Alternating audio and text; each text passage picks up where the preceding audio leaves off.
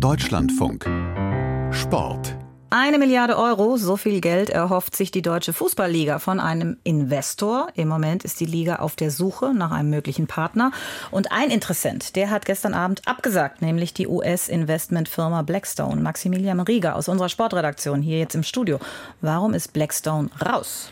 Das sind strukturelle und ökonomische Gründe, zumindest zitiert die Zeitung Bloomberg so einen Insider. Äh, ein Aspekt, der Blackstone offenbar abgeschreckt hat. Man befürchtet, dass die Verhandlungen zu lange dauern. Das liegt vor allem daran, dass in den vergangenen Tagen einige Clubs aus der ersten und zweiten Bundesliga gesagt haben, dass man doch vielleicht noch mal über eine Neuabstimmung von dem Deal nachdenken sollte, der im Dezember beschlossen wurde. Vielleicht auch unter dem Eindruck der massiven Fanproteste, die in den vergangenen Wochen stattgefunden haben. Aber das ist offenbar auch nur ein Aspekt. Äh, die DFL schreibt von verschiedenen Gründen, was genau das ist. Das ist unklar. Ähm, vielleicht hat Blackstone auch einfach gemerkt, dass sie gegen den anderen Kontrahenten CVC äh, äh, nicht mithalten können. CVC ist jetzt auf jeden Fall der letzte verbliebene Interessent für die DFL. Ah, und was ist das für eine Firma?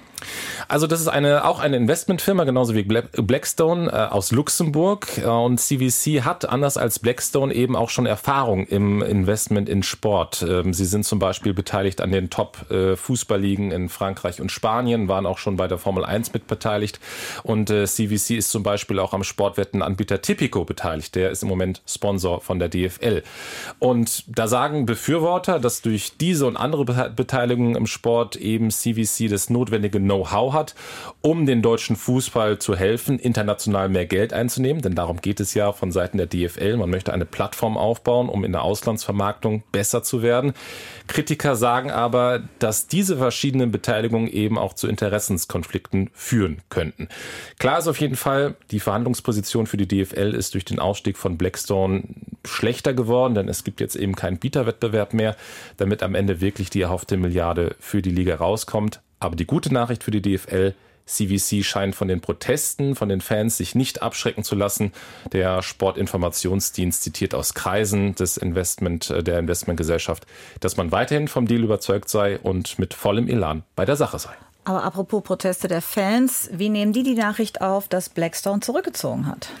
Also das Fanbündnis Unsere Kurve, in dem sich mehrere organisierte Fangruppen zusammengeschlossen haben, das, die feiern den Ausstieg als Erfolg. Der Vorsitzende Just Peter hat der DPA gesagt, das sei genau das gewesen, was man erreichen wollte und der Protest sei erfolgreich gewesen.